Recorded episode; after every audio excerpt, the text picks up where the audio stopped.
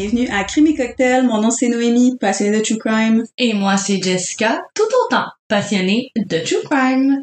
On vous souhaite un bon début de mois de février. C'est le mois de l'amour! C'est ma première Saint-Valentin dans toute ma vie que je vais célébrer la Saint-Valentin en couple. J'ai hâte. C'est vrai? Ouais. Et c'est la première Saint-Valentin qu'on va fêter avec nos auditeurs. Bonne Saint-Valentin à vous. On se rappelle que la Saint-Valentin, c'est la fête de l'amour, pas juste des couples. Donc, votre amour que vous avez pour vos amis, pour votre famille. Et surtout, l'amour que nous, on a pour vous. Et l'amour que vous avez envers vous-même aussi. Très important, la confiance en soi. Oh, it's 2023. We love ourselves. We're bad bitches. Yeah. Pour l'épisode d'aujourd'hui, avant que je laisse Jess nous expliquer la recette de notre drink, c'est un épisode spécial qui est raconté par moi et j'ai très très très très hâte de vous raconter ça. Puis le, j'ai choisi un drink qui fit avec le cas que je vais parler aujourd'hui. Donc, tout est très, très thématique et effectivement, comme Noémie vient de le mentionner, c'est un épisode qui est spécial parce qu'on juge que le true crime, c'est pas juste des meurtres, des kidnappings, des mass murders, c'est, pas juste des histoires, oui, gruesome, mais c'est aussi des mystères, des théories du complot.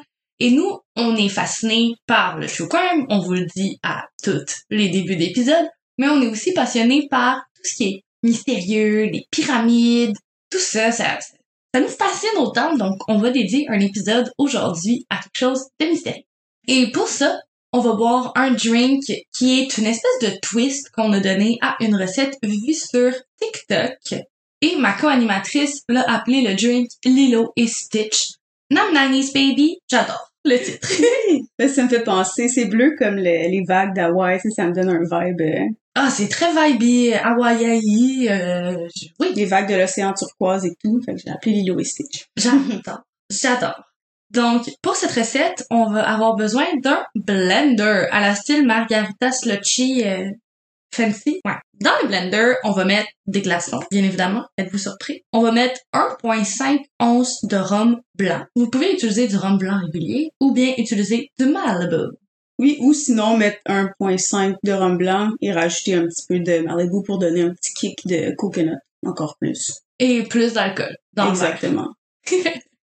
On va rajouter trois quarts d'once de curaçao bleu. Le curaçao, ça me fait penser aux porn stars qui étaient les premiers drinks que j'ai bu quand je sortais dans les clubs. Oui, c'est vrai, c'est, on dirait qu'à par après, on n'en boit plus vraiment. Non, non, c'est quoi déjà ces curaçao avec l'affaire sourpuss? Euh, Euh, Bref. Bref. Désolée. De retour à la recette, on rappelle 1.5 onces de rhum blanc, 3 quarts d'once de curaçao et 2 onces de jus. Habituellement, la recette disait du jus d'ananas. On l'a déjà compris. I'm allergic.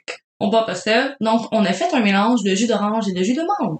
Oui. On rajoute aussi une canne de lait de coco. C'est bien important une canne. Prenez pas le lait en carton parce qu'il n'y a pas la même texture, la même densité. Bref, on a besoin que ce soit onctueux. On va blender avec les glaçons, avec tous les ingrédients et ça va faire une espèce de smoothie qui a l'air d'un marécage couleur océan. Mais je vous jure, ça goûte vraiment bon.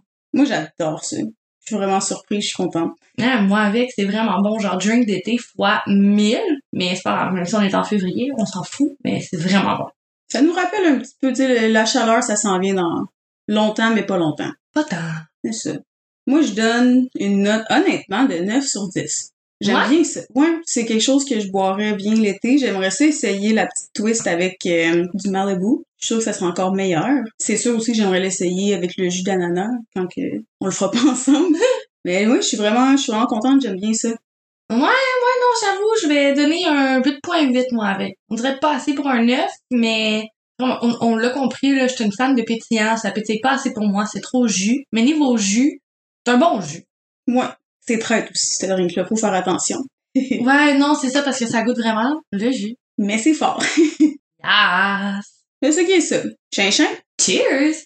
Donc, allons-y. Mes sources pour le cas d'aujourd'hui sont France TV Info, Wikipédia, Spiegel, Scene Arabia, findagrave.com, scubaboard.com, thefactstory.com, change.org, The Guardian, Reddit et YouTube. Ouh! On dirait que toutes les sources sont tellement diversifiées, ça m'intrigue. J'ai aussi le documentaire de Monty Hall's The Diver's Graveyard. Hmm. Je vais en revenir euh, plus tard vers la fin de l'épisode. je sais pas pour vous, mais moi, j'adore l'océan. Mon animal préféré, comme Jess va pouvoir le confirmer, c'est le requin et je me sens toujours le plus paisible quand je suis sur le bord de l'eau. Ah, tellement pareil. Je reviens d'un voyage dans le sud de la France et je viens de terminer ma dépression post-voyage parce que je n'ai jamais vu un endroit aussi beau et aussi apaisant près de l'océan. Et moi, mon animal marin préféré, c'est le dauphin. Cute. Mais moi, mon animal de tous les temps, de marin ou pas, c'est vraiment le requin. J'adore les requins. Toute ma vie, jusqu'à ce que j'avais genre 22 ans, j'affirmais que c'était le dauphin mon animal préféré, mais j'en suis venue à l'évidence que j'aime beaucoup trop les chiens. C'est clairement ça mon animal préféré. Ouais, moi non, c'est le requin. really? Ouais. I would have said it was a cat for you. J'adore les chats, c'est pas que je les aime pas. There's just something about sharks. Ils sont tellement mal représentés à cause d'Hollywood, Jaws, ces affaires-là et tout. Mais ouais, c'est un autre sujet. mais j'adore, j'adore les requins. Bref. C'est comme un dauphin, mais un petit peu moins cute, fait je comprends. Non, ils sont cute. Des fois, ils sont comme ils te regardent, ils sont le blou blou. Hello. les, les, les, mar- les requins marteaux, ouais, sont cute, mais les white, great white, non. Mais oui, ils te font des gros sourires avec leurs gros yeux noirs pis son genre. Fish are not food. comme dans Nemo. Ouais, c'est cute dans les mots. Ils sont cute dans les mots. On va continuer. Alors que les océans représentent environ 70,8% de la Terre, nous n'en avons seulement découvert que 5%. Sa beauté inexplorée et son mystère a toujours piqué ma curiosité et vous vous doutez bien que j'adore la plongée. Aujourd'hui, je vous amène dans ses profondeurs et ses couleurs avec un épisode qui sort de mon habitude, là où des milliers de plongeurs vont à chaque année la mer Rouge en Égypte. Située dans le nord-est de l'Afrique, l'Égypte est bien entendu reconnue pour ses dunes de sable, Pharaon, Cléopâtre et ses fameuses pyramides. Je reviendrai un jour peut-être sur le sujet des dites pyramides, mais pour aujourd'hui, on se transporte sur la côte sud-ouest de la mer Rouge dans le Blue Hole. Pour ceux qui ne connaissent pas cet endroit, c'est un gouffre d'environ 120 mètres de profondeur et 25 mètres de diamètre. Dans le trou et ses environs, on y retrouve beaucoup de coraux et poissons de récif. Il y a 20 000 ans, le niveau des océans était beaucoup plus bas. Le Blue Hole était en fait une grotte et à un moment, le toit de la grotte s'est effondré. Le niveau de la mer a ensuite augmenté là où on le connaît aujourd'hui, créant un environnement unique où on peut plonger dans 400 mètres d'eau. Il tient son nom pour des raisons évidentes. C'est un gigantesque trou bleu, mais il est surnommé aussi la cathédrale sous la mer pour sa beauté et le cimetière des plongeurs pour sa dangerosité. Il est pour les plongeurs ce que le Kilimanjaro est pour les alpinistes. L'intérêt des lieux se situe à 55 mètres de profondeur où s'ouvre un tunnel qui relie le Blue Hole à la mer appelé l'Arche, découverte en 1968, qui rend le Blue Hole si unique. Même s'il ne mesure qu'environ 26 mètres de long, il s'enfonce dangereusement sous la roche pour rejoindre la pleine mer. Le sol du tunnel descend d'une profondeur allant jusqu'à 120 mètres, mais les profondeurs ailleurs que dans le tunnel atteignent 400 mètres et plus encore. Suis pas sûre de comprendre. Dans le fond, le Blue Hole, c'est c'est un trou. Ouais. Puis ce trou-là, il y a un tunnel qui est appelé l'Arche qui relie à la mer Rouge. Fait que le, le, le Blue Hole est 400 mètres de profondeur, le trou. Uh-huh. Tu Mais il y a comme un espèce de trou dans lequel tu peux juste passer pour éventuellement sortir puis tomber dans l'océan. Exactement. Ok. Puis un coup dans l'océan, c'est plus que 400 mètres de profondeur. C'est l'océan. C'est ça, exactement. Fait le fameux tunnel, il est à 55 mètres de profondeur, puis c'est appelé l'Arche, puis il est 26 mètres de long OK. pour sortir du, du trou. Aïe aïe, moi qui est claustrophobe, je ne pourrais jamais traverser l'arche. Ah, tu vas l'être encore plus. Dites-vous qu'à seulement 10 mètres de profondeur, si vous prenez une bouteille d'eau de plastique, elle rapetissera de moitié et c'est exactement ce qui se produit avec les places d'air à l'intérieur du corps. Il faut donc remplir nos poumons de plus d'air. À 20 mètres de profondeur, une respiration rapide peut rapidement drainer votre réserve d'oxygène et vous êtes encore loin de l'arche, qui est à 55 mètres, ou de la fin de votre plongée. À 30 mètres de profondeur, notre fameuse bouteille est maintenant complètement écrasée et fait seulement un quart de la taille qu'elle avait à la surface. Il nous faudrait quatre fois la quantité d'air nécessaire à la surface pour remplir nos poumons et plus on descend, pire c'est. Puis aussi, c'est, je m'y connais tellement peu là-dedans, mais j'ai vu quelques films, puis il y a une espèce de, de phénomène qui se passe dans ton cerveau avec des bulles d'air, si je me trompe pas, si tu remontes trop vite à la surface. Ouais, euh, je vais, je vais l'expliquer bientôt. Faut respecter des paliers de décompression pour pas souffrir de narcose et avoir des bulles aussi et juste décéder, comme Uh-huh. tu viens de dire. C'est comme si on était sous, en fait. Mais je vais en revenir. 40 mètres, c'est le maximum que peut atteindre la plongée loisir pour la sécurité des plongeurs. Un équipement différent est nécessaire pour aller plus profond. À partir de 60 mètres de profondeur, l'oxygène elle-même devient toxique. Malgré Ouais. Comment ça arrive? I'm coming. Okay, sorry. Malgré seulement 15 mètres de différence entre l'arche et la limite de 40 mètres, cette courte distance est pour beaucoup de plongeurs la dernière nage qu'ils feront. L'endroit est reconnu pour tuer des plongeurs inexpérimentés qui essaient de nager à travers l'arche et ne peuvent pas le trouver, sous-estiment sa profondeur et manquent de gaz, ou contractent une narcose à l'azote faute d'un mauvais mélange et finissent par se noyer. Il existe des sites de plongée bien plus attrayants avec plus de coraux colorés, poissons, épaves de bateaux et de grottes. Vous l'aurez sûrement compris, le Blue Hole de Dahab est considéré le site de plongée le plus populaire du monde parce qu'il est le plus dangereux grâce à son arche unique. Spooky Fact Incoming, Jess, tu vas aimer ça. Historiquement, les Bédouins ont évité le Blue Hole. Petite explication, le nom de Bédouin vient du mot arabe Badia, qui veut dire désert. C'est un peuple musulman, traditionnellement nomade, vivant depuis des millénaires dans des zones de campagne dépeuplées. Originaires d'Arabie, ils se sont éparpillés au cours de l'histoire dans le Moyen-Orient et dans le nord de l'Afrique. Comme je le disais, les Bédouins ont évité le Blue Hole car une légende bédouine locale raconte que le Blue Hole est hanté par le fantôme d'une jeune fille nommée Sahin. Elle était amoureuse mais sa famille voulait la marier à quelqu'un d'autre. Elle s'est noyée volontairement à cet endroit pour échapper à ce mariage arrangé. Plusieurs croient que c'est elle qui attire les plongeurs et les conduit tout droit à leur mort. Damn! C'est ce genre d'histoire qui a piqué la curiosité de Tarek Omar. Je le cite, j'ai grandi en écoutant ces histoires, donc je suis devenu curieux et je voulais explorer. C'est pourquoi je suis devenu un plongeur technique pour explorer le Blue Hole. La NOAA, l'agence gouvernementale météorologique des États-Unis, définit le terme de plongée technique pour décrire toutes les méthodes de plongée qui excèdent les limites de profondeur et ou de durée d'immersion imposées à la plongée loisir. Elle inclut souvent l'utilisation de mélanges gazeux spécifiques, autres que de l'air comprimé, dépendamment de la profondeur prévue et la durée. Rappelez-vous que l'oxygène devient toxique à 60 mètres de profondeur. Elle requiert presque toujours un ou plusieurs paliers de décompression obligatoires lors de la remontée pendant lesquels le plongeur doit changer de mélange gazeux au moins une fois. Elle requiert un équipement et un entraînement plus important que la plongée loisir.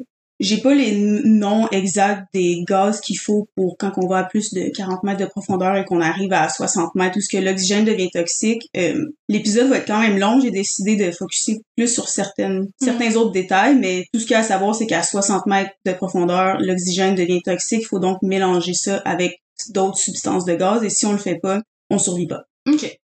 Si ça vous intéresse, allez sur Google. La plongée technique, c'est essentiellement un plongeur qui dépend entièrement de ses connaissances sous-marines, car la plongée, c'est une science. Ce n'est pas comme la plongée récréative que l'on peut faire sur un coup de tête, ce doit être planifié. Bref, il n'y a probablement personne qui connaît le site autant que Tarek, qui est le premier à avoir exploré le trou, touché au fond et vu les cadavres sur le sol de l'océan. Les cadavres. Je te laisse continuer. Il détient toujours le record de profondeur dans cette zone qui est de 226 mètres. Je n'ai pas la date de fête exacte de Tarek, mais dans un article que j'ai lu qui date de 2012, c'est inscrit qu'il a 47 ans. Il doit donc être près de 58 ans si cet article est bel et bien sorti l'année de ses 47 ans. Il est né dans un village près de la frontière de la Libye. Il est un bédouin de la tribu Olad Ali. C'est en 92 qu'il apprend comment plonger et commence à travailler comme instructeur trois ans après. Depuis, il a entrepris toutes les missions dans le Blue Hole. Ce que Tarek appelle une mission, c'est en fait de ramener des cadavres à la surface et ça lui a valu le surnom collecteur d'os. Il n'y a pas de liste officielle, mais selon les estimations, jusqu'à 200 plongeurs auraient perdu la vie en s'aventurant dans le Blue Hole dans les années récentes. Pourquoi l'arche attire autant de jeunes personnes vers leur mort? Serait-ce qu'une question d'ego démesuré, d'inexpérience, d'abus de confiance en soi, ou peut-être du paranormal? Tarek dit qu'il ne sait pas exactement combien de corps il a récupéré. Je le cite, à un certain point, j'ai arrêté de compter. Par contre, il se rappelle les noms des deux premiers corps qu'il a dû remonter des profondeurs de la mer Rouge jusqu'au rivage égyptien. Je le cite de nouveau, ils s'appelaient Connor O'Regan et Martin Gara, des Irlandais. Ils étaient considérés comme des plongeurs prudents. Ils sont tous deux morts le 19 novembre 1997. Ils avaient seulement 22 et 23 ans. Triste. J'ai trouvé les corps à une profondeur de 102 mètres. Ils se tenaient l'un à l'autre dans une étreinte.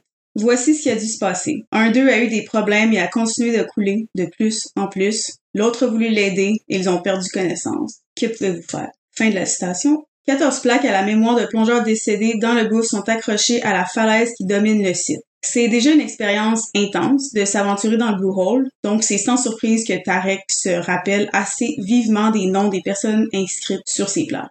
Toujours dans la même interview, il pointe les plaques une par une en les expliquant. James, 1er juin 2003, profondeur de 135 mètres. Et là, André, un russe, 24 août 2004. Je n'ai pas trouvé le corps. À 170 mètres, il y avait une bonbonne et une combinaison. C'était peut-être son équipement.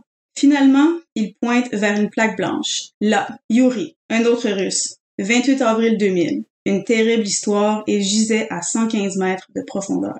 Yuri Lipski est né le 1er octobre 1997, ce qui fait de lui une balance. C'est un jeune homme israélo-russe de 22 ans qui est instructeur de plongée. Je vais juste faire une petite pression avant de continuer. Instructeur de plongée loisir, c'est très différent instructeur de plongée technique. Puis lui, il était? Instructeur de plongée, la base. Arrivé à Dahab en provenance de la Russie avec environ 176 livres d'équipement avec lui, il compte passer de courtes vacances de seulement un week-end dans le pays.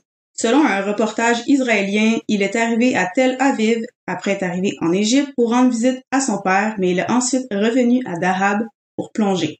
Sa raison, parce que c'est une magnifique et unique place dans le monde. Ce qui est vrai. Le père de Yuri lui a fait promettre de ne pas faire quoi que ce soit de stupide. Dans le documentaire Divers Graveyard de Monty Halls, qui est un animateur de télévision et biologiste marin britannique, Tarek dit Je l'ai rencontré une ou deux heures avant qu'il plonge. Il voulait filmer le Blue Hole, mais n'avait pas le bon équipement ni la bonne certification pour aller aussi profond. J'ai donc refusé et j'ai découvert plus tard qu'il avait réussi à convaincre un autre plongeur expérimenté de l'accompagner et filmer le Blue Hole. Parfois tu dis à un plongeur c'est dangereux, ne le fais pas, tu n'es pas prêt pour ça et c'est leur ego qui vous répond. On n'a donc plus aucun contrôle à ce moment du plongeur et son ego. He should know better. Il a même dit à Yuri qu'un entraînement de deux semaines serait nécessaire afin de faire cette plongée car malgré son expérience, une toute autre expérience et connaissance est requise pour plonger à de telles profondeurs.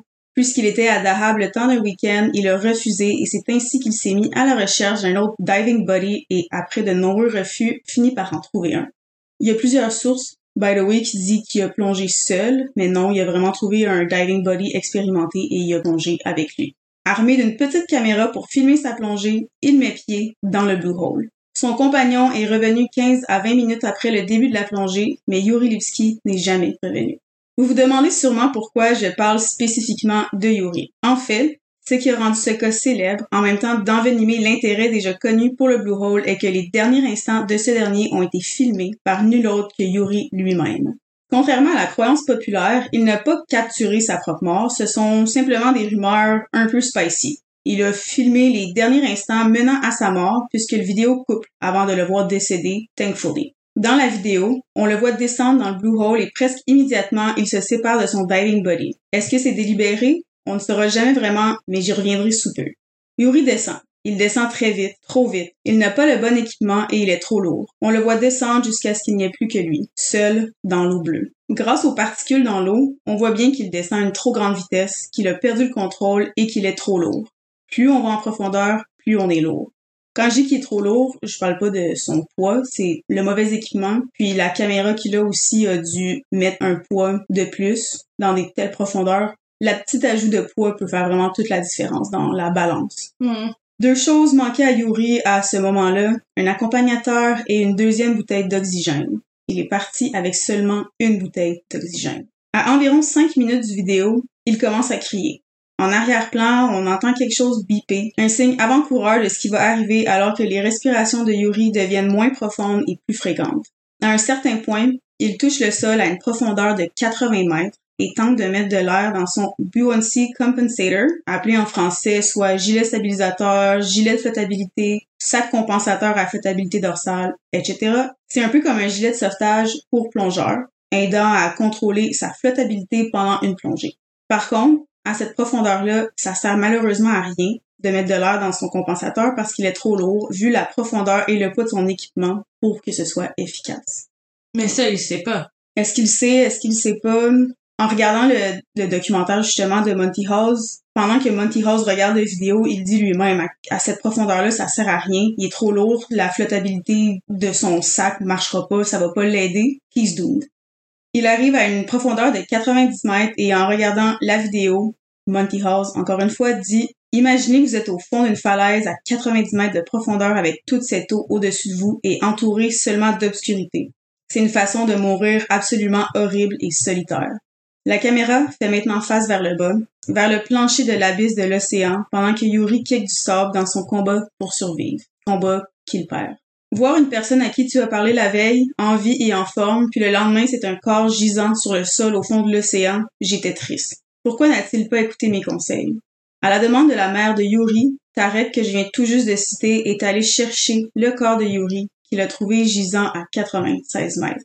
Certaines sources disent que le corps gisait à 96 mètres, d'autres disent que c'était à 115 mètres avec sa caméra. Je me suis vraiment fiée au dire de Tarek pendant les interviews qu'il donnait. Je me dis qu'il n'y a pas plus source fiable que la personne qui a littéralement été repêchée le corps. Deux jours après avoir récupéré le corps et avoir donné ses effets personnels à la mère du jeune homme, elle est revenue voir Tarek demandant de l'aide à tout désassembler pour qu'elle puisse les emballer. Ça me brise le cœur pour cette maman-là.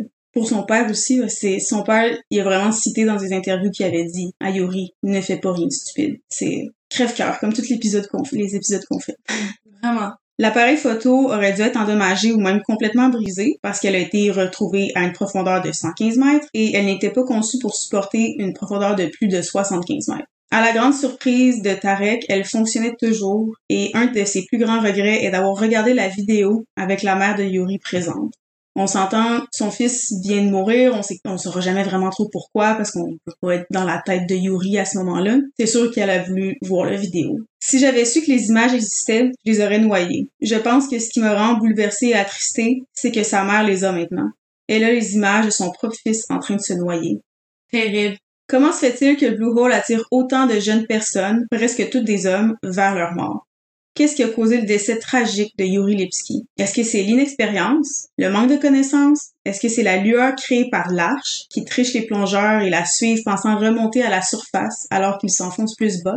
Plusieurs croient que Yuri est descendu aussi vite car il tentait de faire un bounce dive, qui est un terme pour désigner des plongées répétées à des profondeurs inférieures à 21 mètres avec moins de 15 minutes d'intervalle entre aller à la surface et les plongées consécutives. Ah, ok. Tu fais juste descendre vraiment vite euh, tu reviens après, c'est il y a tellement de sortes de plongées d'apnée différentes, c'est fou. Je m'attendais pas à ce qu'il y ait autant de, de sortes de, de, plongées différentes, mais c'est vraiment un sport vaste. Ah. Ouais. Cette pratique inclut beaucoup de risques, dont les risques d'accidents de décompression. Serait-ce pour cette raison qu'il s'est séparé de son diving buddy ou voulait-il voir l'arche? Parce qu'il descend vraiment vite. J'ai regardé le vidéo à plusieurs reprises. C'est vraiment difficile à regarder. J'ai de l'anxiété à regarder le vidéo. J'imagine même pas à quel, quel genre de sentiment ou d'émotion il a ressenti à ce moment-là. Il descend vraiment très vite. C'est pour ça que la, la rumeur dit que il a sûrement voulu faire un bounce dive, de descendre super profond puis remonter presque tout de suite. Mais il y avait pas le bon équipement pour ça. Il y avait même pas le bon équipement pour aller voir l'arche tout court. Encore moins pour faire un bounce dive. Mais bref, comme j'ai dit, nos questions laissent seulement place à plus de questions, mais pas de réponse. Un des plongeurs techniques les plus expérimentés du Blue Hole dit que statistiquement, c'est le site de plongée le plus dangereux du monde. À ses yeux, si tu es qualifié et tu sais ce que tu fais, il considère que c'est en réalité le plus sécuritaire parce qu'il y a une incroyable visibilité. Tu peux pas te perdre dans un trou. C'est simplement un chemin de bas en haut, sans courant. Après des semaines de recherche et de préparation, Monty Halls dit dans son documentaire alors qu'il est lui-même sous l'arche, c'est incroyable à regarder, tu es stressé, tu souffres de narcose, tu ne peux pas aller de l'avant ni de l'arrière, ni vers le haut, tu vas seulement vers le bas et c'est ça qui tue les gens. C'est fou, le gars est littéralement à 55 mètres de profondeur, sous l'arche, puis il dit ça. Il tourne son documentaire. Moi, ça me mind blown. Mais c'est, c'est, j'ai rien, même pas capable d'aligner deux mots. Puis on était à surface. Bref, selon moi, ainsi qu'un vaste nombre de plongeurs techniques expérimentés du Blue Hole, ce qui tue ces jeunes hommes est l'inexpérience, le manque de connaissances, mauvais équipement, leur ego et l'impatience. Plonger à de telles profondeurs, c'est jouer à la roulette russe. Si en plus tu n'as aucune idée de ce que tu fais, ou pire encore, t'es expérimenté, mais pas pour ce genre de plongée, tu signes presque assurément ton arrêt de mort. Parce qu'il n'y a rien de pire qu'un ego démesuré. Euh, euh, oui, non, il n'y a rien de pire, puis même pas juste dans les cas de plongée. C'est ça, c'est impossible de parler avec ce genre de personnes-là quand ils pensent tout savoir puis qui ont raison et tout. C'est, c'est ce qui malheureusement arrivé à Tarek qui a essayé de dire à Yuri de pas le faire. malheureusement, il n'a pas réussi. J'appelle ça le syndrome de la science infuse. C'est bon, ça, ouais. Le rabbit hole de ce cas-là est mind-blowing. Je vous suggère vraiment d'aller sur Reddit. Il y a plusieurs personnes qui croient que Yuri Lipski ne serait en fait pas mort, que l'on voit quelqu'un avec lui dans les profondeurs dans la vidéo. Bref, je veux pas m'embarquer dans tout ça. Vous savez où aller si ça vous intéresse, mais c'est tu peux perdre facilement 3 heures, 4 heures, 5 heures de ta soirée à descendre ce rabbit hole-là. Je vous conseille fortement le documentaire que j'ai cité plus tôt, Divers Graveyard de Monty Halls. J'arrête pas d'en parler. Il se trouve en anglais sur YouTube et c'est de loin un des meilleurs documentaires que j'ai écouté de toute ma vie. Si vous êtes comme moi et que vous êtes fan de docu, posez-vous pas la question et go watch it. C'est tellement bon, puis il a fait d'autres documentaires aussi. C'est excellent la précision qu'il a, tout le temps, la recherche, la préparation qu'il a mis pour ce documentaire-là, c'est fou. Puis Monty House fait la plongée avec une équipe d'une dizaine de personnes. C'est toutes des personnes extrêmement expérimentées pour la plongée technique, le Blue Hole et tout. Et ça, il court encore un risque en plongeant dans le Blue Hole. Donc c'est quand même sans surprise que si tu sais pas ce que tu fais, comme j'arrête pas de dire, t'as ton ego, l'impatience et tout, c'est quasiment comme signer son arrêt de mort 99% sûr. It's a really good documentary. Vous allez écouter ça. C'est vraiment beau à voir aussi l'arche. C'est vrai que c'est comme un effet cathédrale. C'est magnifique. J'adore ça. J'arrête de fangirl over le documentaire. je cite Tarek une dernière fois. Je crois que la malédiction est dans la tête des plongeurs, pas dans le trou. Ce sont eux qui lui donnent une malédiction et non le contraire. C'est ça que je crois. Beaucoup disent qu'il y a un evil spirit dans les profondeurs du Blue Hole il y a étrangement quelque chose là qui leurre le monde. Et c'est l'arche. La beauté indescriptible de sa lumière bleue et son ambiance théâtrale unique, telle une cathédrale, vous appelle en vous disant Viens, descends plus bas, viens me voir. Là est le honey trap. C'est ça l'esprit de la jeune fille. C'est ça qui est l'arche, c'est sa beauté absolue qui vous dit Viens passer un peu de temps ici-bas, là où tu ne pourras pas réfléchir fonctionnellement, où l'air que tu respires deviendra toxique et te tuera. Reste avec moi quelque temps et reste ici à tout jamais. L'arche, c'est comme une sirène c'est pour vrai, j'arrête pas de le dire, mais le rabbit hole est fou de ce cas-là. c'est vraiment ce qui a rendu ce cas-là populaire, c'est le rabbit hole et le fameux vidéo. Tellement de théories avec ça, c'est on peut perdre facilement une, deux, trois soirées juste avec ce cas-là. Trop intéressant. Pensez que l'épisode est fini? Eh bien non. Je vous amène en République dominicaine, plus précisément à la Romana. Nous sommes le 12 octobre 2002 et la jeune Française de 28 ans, Audrey Mestre, s'apprête à tenter de battre le record de plongée No Limit. Avant tout, l'apnée No Limit se résume en quelques mots. Course à la profondeur. C'est pas comme le bounce diving. Ok, c'est ça j'allais dire, c'est comme du bounce diving, mais non. No. C'est une discipline de plongée dans laquelle la personne se propulse dans les profondeurs de l'eau. Elle implique de repousser sans cesse ses limites physiques et mentales. La propulsion de cette discipline est libre. Pour atteindre des profondeurs de plus en plus importantes, l'apnéiste utilise une gueuse. Une quoi? Gueuse. C'est, pas dire ça très... Euh, grossièrement? Grossièrement, là, un bâton que tu mets dans l'eau pour descendre très bas, tu sais. Ok, c'est comme un ascenseur avec une roche. Moi, ben, c'est, la gueuse, c'est comme un bâton. Là, comme un ascenseur, mais c'est un poteau de métal qui va dans l'océan. ok. C'est comme dans tous les bons vieux films de corruption, quand il y a quelqu'un qui se fait tuer par la gang de rue, ben, il se fait lancer dans le fond de l'eau avec un, piquet pour aller chercher le fond de l'eau. Je viens juste de penser, tu sais, quand les, euh, les pompiers descendent leur pôle, mais ça me fait penser un peu à ça, la plongée nos limites. Quand les, je vais te montrer des vidéos après, toi, Jess, tu vas comprendre mieux, mais quand les, les pompiers descendent le pôle, on dirait vraiment que les plongeurs nos limites, c'est ce qu'ils font. Ok, ok, ok. J'espère que ça peut vous donner une idée, mais si vous écrivez sur Google plonger nos limites, vous allez le voir tout de suite, vous allez sûrement mieux comprendre, parce que moi, je suis vraiment plus visuelle. Ouais, on est deux visuels. Une mesure verticale est adaptée de façon à gérer et calculer sa profondeur. La personne, ne plonge pas à l'horizontale, plonge à la verticale. Ouais, non, ah, ça, je, je, ouais, La remontée se fait grâce à un ballon gonflé d'air fixé sur le dessus de notre fameux gueuse, bâton dans l'eau, euh, de pompiers, comme on arrête pas, comme on les a appelés. j'imagine, excusez, j'ai l'air tellement inculte, mais je ne connais absolument rien de la plongée. J'imagine qu'ils vont pas assez profond pour créer les, les, les bulles. Parce que s'ils remontent vite avec un ballon, ils vont se tuer, non? C'est, c'est, j'en reviens plus tard, mais je vais quand même l'expliquer tout de suite pour que vous puissiez un peu comprendre. C'est différent la plongée nos limites parce qu'ils ont pas de bonbonne d'air. Ils font juste plonger. C'est c'est vraiment ça la différence avec la plongée que je parlais tout à l'heure et la plongée No Limit. Ils ont pas de bonbonne d'air. Ils font juste prendre une bonne respiration, ils descendent jusqu'au fond puis ils reviennent tout, tout après. Oh, bro. Fait, ok, mais ça, ah, fait que le truc des bulles d'air, c'est juste avec la bonbonne d'oxygène. Oui puis non. Mais oui, pour ça oui, mais si tu peux autant mourir en faisant ça aussi, si tu manques d'air, tu manques d'air, que t'as bonbonne ou pas, selon les paliers de décompression. Mais le, le fait de prendre son temps pour remonter avec des paliers pour pas pogner les bulles dans le cerveau, ça, c'est juste Ça, avec la respiration et l'oxygène. Ouais, exactement. Ah, ok. Comme j'ai dit, je vais en revenir plus tard, ben vraiment bientôt en fait, puis vous allez plus comprendre. J'ai Les choses qu'on apprend dans ce podcast. Quand même, hein? Juste pour être sûr que tout le monde a compris, mettons, on comprend le, pour le pompier, le pompier descend, on fait semblant que le pompier descend dans l'eau, puis il arrive au bas, quand il remonte, c'est un ballon d'air qui le propulse vers en haut, parce qu'on s'entend qu'il y a de la pression, le poids de l'eau et tout. Caverne de pompier, montgolfière pour remonter. Et voilà. Audrey Mestre est née à Saint-Denis, en France, le 11 août 1974, ce qui fait d'elle un lion. Ses parents sont Anne-Marie et Jean-Pierre Mestre, avec qui elle a toujours eu des liens tissés très serrés. Elle est dans une famille qui pratique la nage avec tuba et c'est une fervente fan de plongée avec scaphandre. Elle nageait déjà à deux ans, initiée par son grand-père. Scaphandre, c'est un peu comme... Ça, je, ça, je connais. Ouais, C'est qu'est-ce que Sandy, elle porte dans, dans Bob l'éponge. Merci. Oh, merci. Bref, c'est une jeune fille pleine de vie, adorable et passionnée. Depuis toute petite, Audrey a une scoliose. C'est une déviation de la colonne vertébrale et forcément ceci représente un handicap, mais dans l'eau, elle se sent libre de ses mouvements. À deux ans et demi, elle participe à une compétition de natation de 25 mètres et gagne une médaille d'or. À 13 ans, elle est déjà très à l'aise avec la plongée sous-marine et passe son niveau 2 de plongée avec scaphandre à Palavas. Vu son jeune âge, elle doit attendre ses 16 ans pour obtenir son diplôme. Justement, à ses 16 ans, en 1990, sa famille et elle déménagent à Mexico et puisque la plongée est une évidence pour elle, elle continue de pratiquer le sport au Mexique. Parlant couramment espagnol, elle étudie par la suite la biologie marine à l'Université autonome de la Basse-Californie Sud à La Paz au Mexique.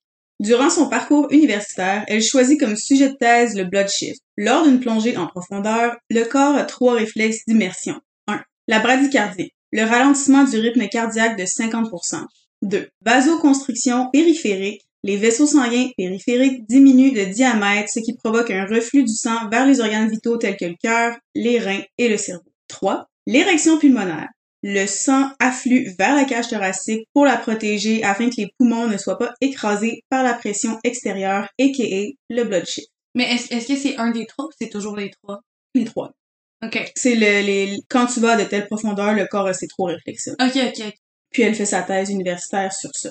Après la première partie de l'épisode, vous comprendrez que plus vous allez en profondeur, plus il y a de pression. Donc, vos poumons qui sont de la taille d'un livre moyen, on pourrait dire, Un petit livre de poche. non, ben un petit peu plus gros que ça, un, un livre moyen. là. Un Patrick Sénécal de poche. Et, et voilà! Le pire, c'est quand j'écrivais mon script, je me disais, c'est gros comme un livre de Patrick Sénécal de poche. Bref, nos poumons sont de la taille d'un livre de Patrick Sénécal de poche. Ils vont atteindre la taille d'une orange pour éviter d'être ratatinés à des profondeurs sous-marines, comme ça. C'est un phénomène qu'on voit chez les mammifères marins, puisque c'est leur environnement naturel, mais c'est à partir des années 50 que des chercheurs ont constaté que des plongeurs et apnéistes avaient cette capacité similaire. Bref, lors de ses recherches, elle tombe sur une étude où Francisco Ferreira, surnommé Pipine, est le cobaye. Il est champion du monde en apnée low limit dans la catégorie masculine. Elle fait d'intenses recherches sur lui et se documente par exemple grâce au registre de l'AIDA, qui est la fédération la plus reconnue pour la discipline d'apnée no limit. Tous les records officiels y sont enregistrés, dont ceux de Pipine. Francisco est né à Cuba le 18 janvier 1962. Il souffre d'asthme, a besoin de souliers orthopédiques et a une mauvaise vue, donc les enfants se moquent de lui. C'est grâce à un de ses ongles qu'il met dans l'eau qu'il réalise qu'il peut nager avant même de pouvoir marcher selon ses dires. Je rentrerai pas dans les détails, il a passé la majorité de sa vie sous les eaux à la recherche de records. En grandissant, bien vite, il est repéré pour ses talents de plongée. Ses exploits sont légendaires autant dans l'eau qu'à l'extérieur, où il est reconnu pour être un don juan. Par contre, il est aussi connu pour prendre des risques et pousser les limites de la plongée no limites. En 92, l'Association internationale pour le développement de l'apnée, aka AIDA, est créée pour établir les records mondiaux et normes de sécurité. Francisco est en désaccord avec ces dites normes et j'y reviendrai dans quelques instants. Au moment où Audrey fait ses recherches, il détient le record du monde avec une plongée de 128 mètres, battant ce record de l'année précédente et elle est fascinée par ce dernier et ses exploits. En février 96, après avoir terminé sa thèse, elle se rend dans la ville de Los Cabos pour rencontrer Francisco Ferreras, puis elle est fascinée par lui. C'est le coup de foudre. À ce moment-là, elle a 22 ans et lui 34. Elle déménage du Mexique à Miami, Floride, où il habite, pour être près de lui. C'est lui qui la familiarisera avec l'apnée aux limites. Au début, elle lui sert plus d'assistante plongeuse, elle le filme ou le prend en photo, mais tranquillement, il l'initie à sa passion. Elle atteint très rapidement des profondeurs records, ce qui est plutôt rare pour une débutante. Francisco l'encourage à se dépasser et travailler sur ses capacités physiologiques pour pouvoir participer officiellement à des compétitions. Elle va donc maintenant faire partie de son équipe composée de lui-même ainsi que des membres qui sont censés assurer la sécurité du plongeur. Comme j'ai dit plus tôt, il était en désaccord avec l'AIDA. Il a été sanctionné par la fédération quelques années plus tôt à cause de ses prises de risques et son refus de se conformer au règlement du no limit. C'est pourquoi, en 1997, Francisco Ferreira crée avec son ami et partenaire la IAFD, International Association of Freedivers, fédération apnéiste. Malgré leur concurrence, vu que Francisco c'est tout de même un record man, c'est lui qui a le plus grand record dans sa catégorie, l'AIDA est davantage reconnu dans le monde de l'apnée et c'est mieux organisé et structuré. Précision, que ce soit une des deux fédérations, leur but c'est de recenser les records pendant les compétitions, mais aussi d'encadrer et de promouvoir la discipline. Dorénavant, Francisco peut encadrer et enregistrer les records d'Audrey, qui est en quelque sorte sa petite poupée ou sa petite pouliche. Elle établit son premier record en mai 97 à Grand Caïman où elle plonge à 80 mètres de profondeur. En juillet 98, elle et Francisco s'immergent en parallèle jusqu'à 150 mètres de profondeur, ce qui est du jamais vu. 150 mètres, c'est presque la hauteur du Washington Monument, qui est 161 mètres. Just saying. Puis elle retient, eux, ils retiennent leur souffle tout ce temps-là. Ouais. Wow. C'est impressionnant à voir les vidéos, là, si ça vous intéresse à aller voir. Après trois ans, en août 1999, Audrey et Francisco officialisent leur union et se marient. Le Power Couple garde leur focus sur leur but commun, battre des records. Par contre, en janvier 2000, Francisco a une syncope en remontant à la surface après une plongée. C'est une perte de connaissance liée à une perte du taux d'oxygène dans le cerveau. Malgré sa volonté de battre des records, ses prises de risques ont de véritables conséquences sur sa santé et il réalise au fur et à mesure qu'il devient peut-être trop vieux. Il va donc tout mettre dans sa jeune relève, son épouse Audrey, et elle réussit avec succès. En mai 2000, elle accomplit un exploit en battant le record féminin d'apnée nos limites avec une profondeur de 125 mètres. L'année suivante, en mai 2001, elle bat son propre record avec une profondeur de 130 mètres. En passant, oui, quelques années plus tôt, elle et Francisco y ont plongé à 150 mètres, mais ça compte pas. C'est pas qualifiable pour sa catégorie féminine parce qu'elle l'a pas fait seule. Elle était avec Francisco, c'était pas pendant une compétition. Donc ça compte pas. Ah, ok. Ouais. Il y a des règles quand même assez strictes pour les, compétitions. En août 2002, Tanya Streeter atteint la profondeur record de 160 mètres, battant Audrey de 30 mètres. La compétition est serrée et Audrey, ou peut-être plus Francisco, n'ont pas l'intention d'en rester ainsi. Le 4 octobre 2002, ils s'envolent avec leur équipe en République dominicaine pour récupérer son titre. Ils ont décidé qu'Audrey irait bien plus loin que le record de 160 mètres elle ira à une profondeur de 171 mètres, ce qui est plutôt spectaculaire car si elle réussit, elle va même battre le record de son mari qui l'a réalisé en janvier 2000 avec 162 mètres de profondeur. Donc si elle réussit sa compétition à 171 mètres, elle va battre le record féminin et masculin du jamais vu. C'est important de préciser qu'à ce point-là, le sport devient de plus en plus populaire, des sponsors commencent à apparaître, les gens s'intéressent de plus en plus et l'argent est maintenant en jeu. Bonne somme d'argent. Une autre chose importante à savoir pour les compétitions, la règle qu'il faut, c'est remonter sain et sauf. Donc, si vous remontez, vous avez un accident de décompression, vous faites une syncope ou quoi que ce soit, ça compte pas. Votre profondeur que vous êtes allé. Faut que le plongeur descende et remonte sain et sauf en pleine capacité de ses moyens. Pendant plusieurs jours, Audrey s'entraîne durement et à chaque fois, elle réussit sa descente avec succès à 171 mètres de profondeur. Elle est prête. Le 12 octobre 2002, Audrey est stressée, understandably, c'est le jour J, le moment le plus important de sa vie, puis si elle réussit, elle deviendra une légende. À 14h30, heure locale, elle enfile sa combinaison et l'équipement nécessaire pour sa plongée. 13 personnes l'accompagnent pour superviser le tout, dont deux plongeurs de sécurité. Un prendra position à 172 mètres et l'autre à 80 mètres. Ces plongeurs-là ont des bonbonnes. Un troisième plongeur devait être présent, mais il est décédé l'année précédente. Rappelez-vous bien ces détails parce qu'ils sont importants pour la suite. Audrey descend. Elle s'enfonce dans les profondeurs. Tout va bien jusqu'à ce qu'elle arrive à 171 mètres. Elle saisit le manche qui doit actionner le ballon d'air qui doit la remonter à la surface en moins d'une minute, mais rien se passe. Ah, j'ai... Ah...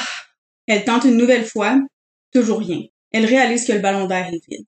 Dites-vous qu'elle est déjà sous l'eau depuis trois minutes, qu'elle doit remonter le plus rapidement possible à la surface. Le plongeur de sécurité qui se trouve à 172 mètres tente à son tour d'actionner le ballon et il réalise qu'il est vide. Il essaie d'injecter de l'air à l'aide de sa bonbonne, mais la manœuvre est extrêmement compliquée. Il réussit à en mettre un peu et Audrey tente de remonter à l'aide du parachute, mais ça ne se fait pas aussi rapidement que prévu. À 164 mètres, le câble, en plus de tout ça, semble bloquer sa progression.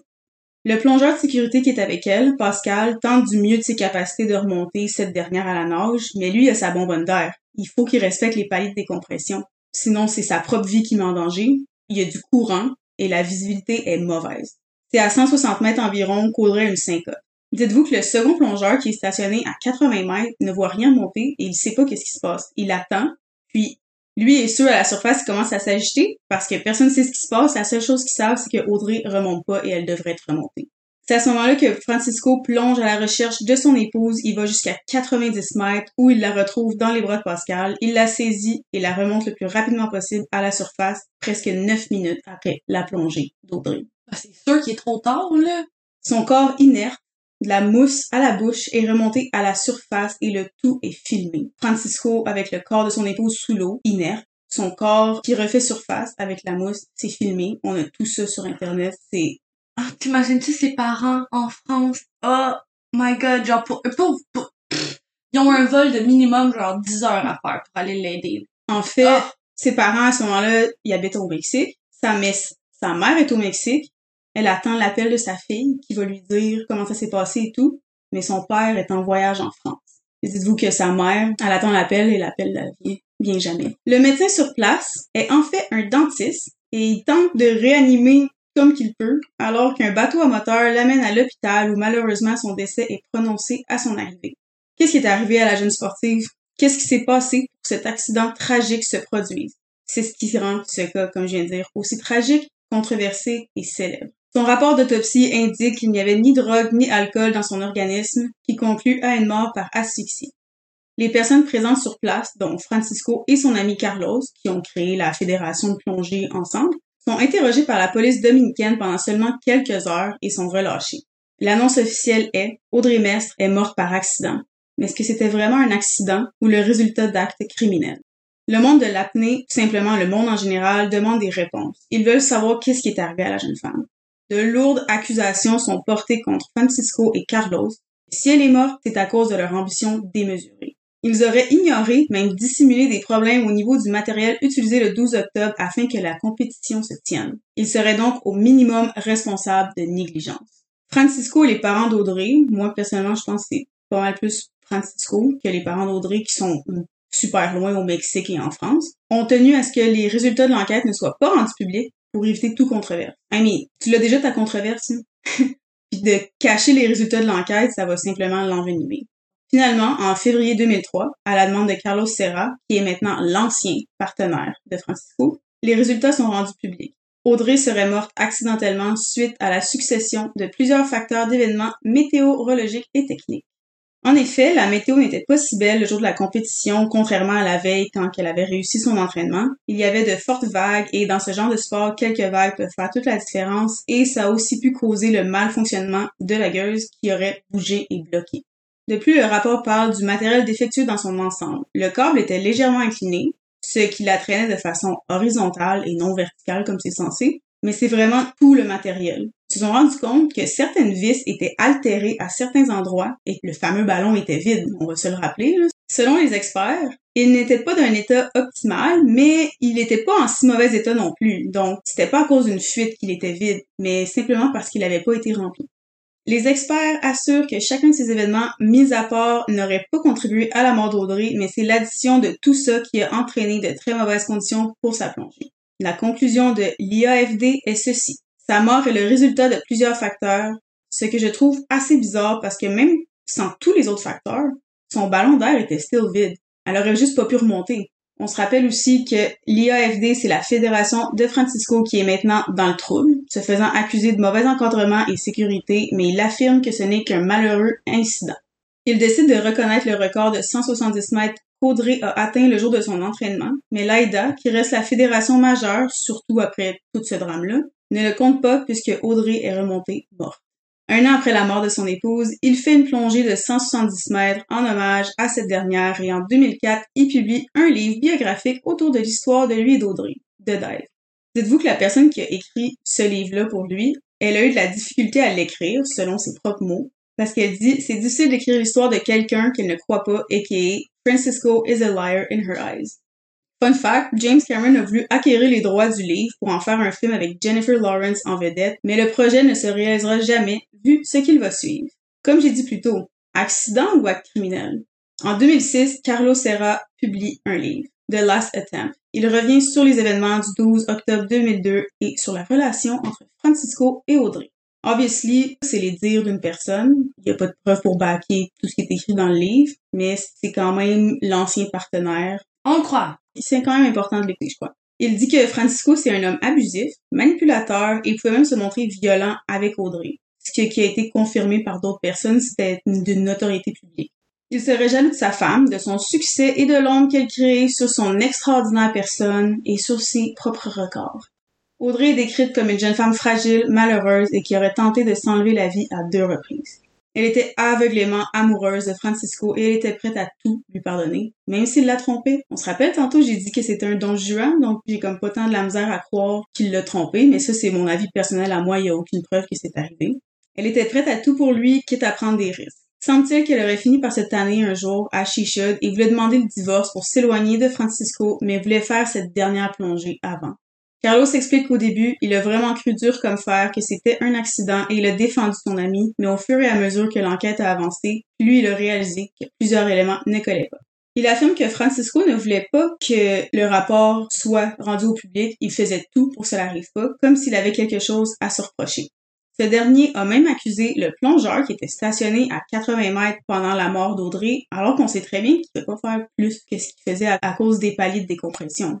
Il y a deux personnes seulement qui n'ont pas fait leur travail ce jour-là, la première étant le fameux médecin et qui est le dentiste. Don't get me wrong, c'est quelque chose d'être dentiste puis je veux absolument pas shit on them, ça a vraiment pas rapport avec ça, mais il y a une méchante différence entre un médecin urgentiste et un dentiste. Ben, no shit. Je, je, vais, je, vais voir le dentiste pour mes dents, je vais pas le voir quand j'ai une urgence. quand j'ai arrêté de laisser respirer depuis 9 minutes puis j'ai de la, de la, de la mousse qui me sort de la bouche. Francisco, il a présenté ce dernier comme étant un médecin. Et c'est au moment des faits que les autres ont réalisé qu'il n'était pas médecin. Parce que lui-même disait, qu'est-ce que vous voulez que je fasse? Moi, je suis juste dentiste. Le deuxième était, obviously, nul autre que Francisco, parce qu'il était responsable ce jour-là de remplir le fameux ballon d'air. Non. On sait maintenant qu'il a juste jamais été rempli. Non. Est-ce que c'est un acte délibéré ou un oubli? Euh, Encore là, c'est l'élément le plus important du sport. La chose à ne pas oublier. La règle numéro un toujours vérifier le ballon d'air, surtout si c'est ta femme qui s'apprête à plonger et en plus de ça battre deux records de profondeur. I mean, t'oublies pas ça, selon moi. Selon, euh, selon moi non plus. En plus, il semble que la veille, Francisco voulait absolument qu'Audrey descende à 180 mètres. Il, gossait là-dessus, il mettait énormément de pression, il arrêtait pas, il voulait vraiment qu'elle descende à 180 mètres la veille de la compétition, on sait pas pourquoi, mais Carlos et Audrey l'ont convaincu de garder le tout à 171 mètres. Un autre point, pourquoi est-ce qu'il y avait seulement deux plongeurs de sécurité pour un record d'une profondeur aussi énorme? Malgré le fait que le troisième avait perdu la vie, pourquoi est-ce que Francisco et sa fameuse fédération ont pas cherché à le remplacer? Dites-vous que pendant le record qui a été brisé par Tanya Streeter, que celui que Caudry essayait de battre, il y avait une dizaine de plongeurs de sécurité. Ils sont là pour assurer que ce genre d'accident arrive pas. Aussi, vous comprendrez que si le plongeur avait donné de l'air à Audrey, elle aurait eu trop d'air dans ses poumons en remontant à la surface qui aurait causé sa mort. En cas de panique tel que celui-ci, est-ce qu'elle aurait vraiment été capable de gérer la quantité d'air à inhaler? C'est quand t'es en train de mourir, euh, tu respires plus depuis cinq minutes, c'est la panique qui embarque.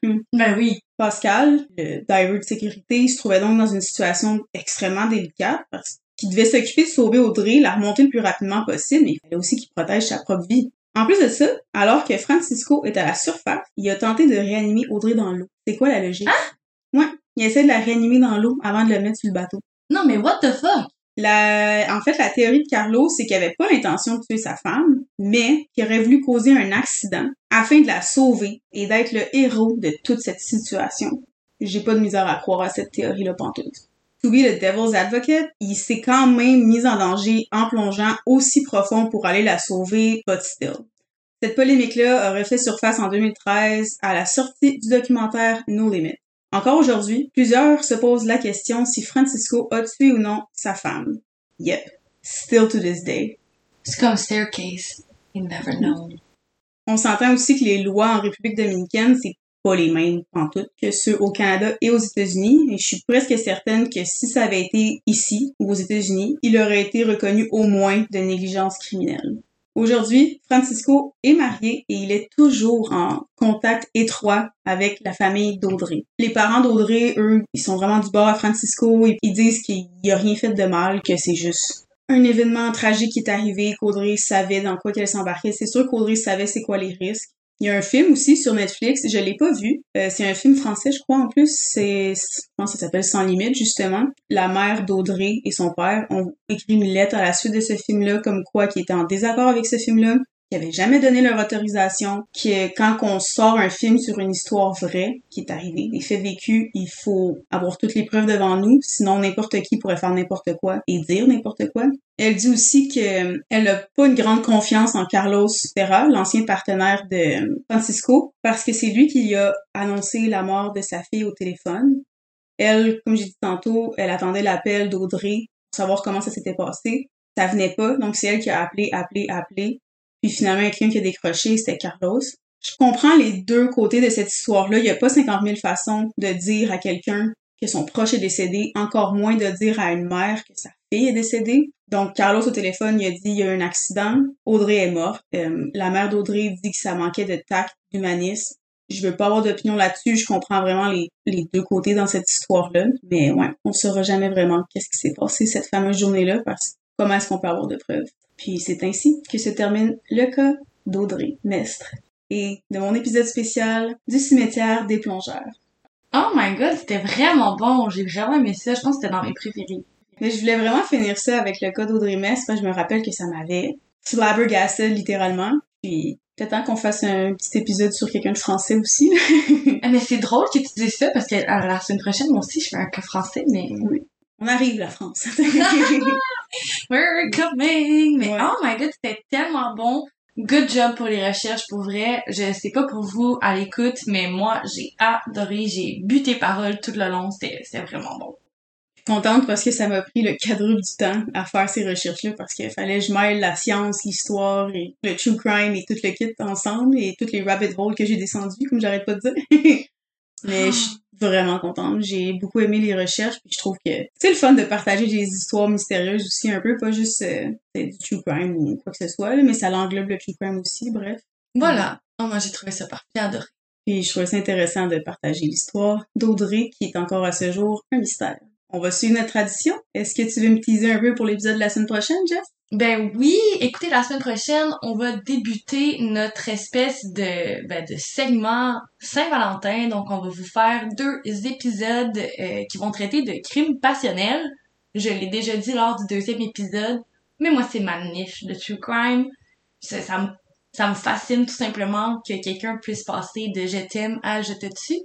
Et je vais vous présenter un cas français qui m'a été conseillé par la tante de ma fiancée. Donc, j'ai vraiment hâte de vous le partager pour, un, rendre honneur à nos cousins français et de deux, ben, rendre honneur à, à, à ce cas-là.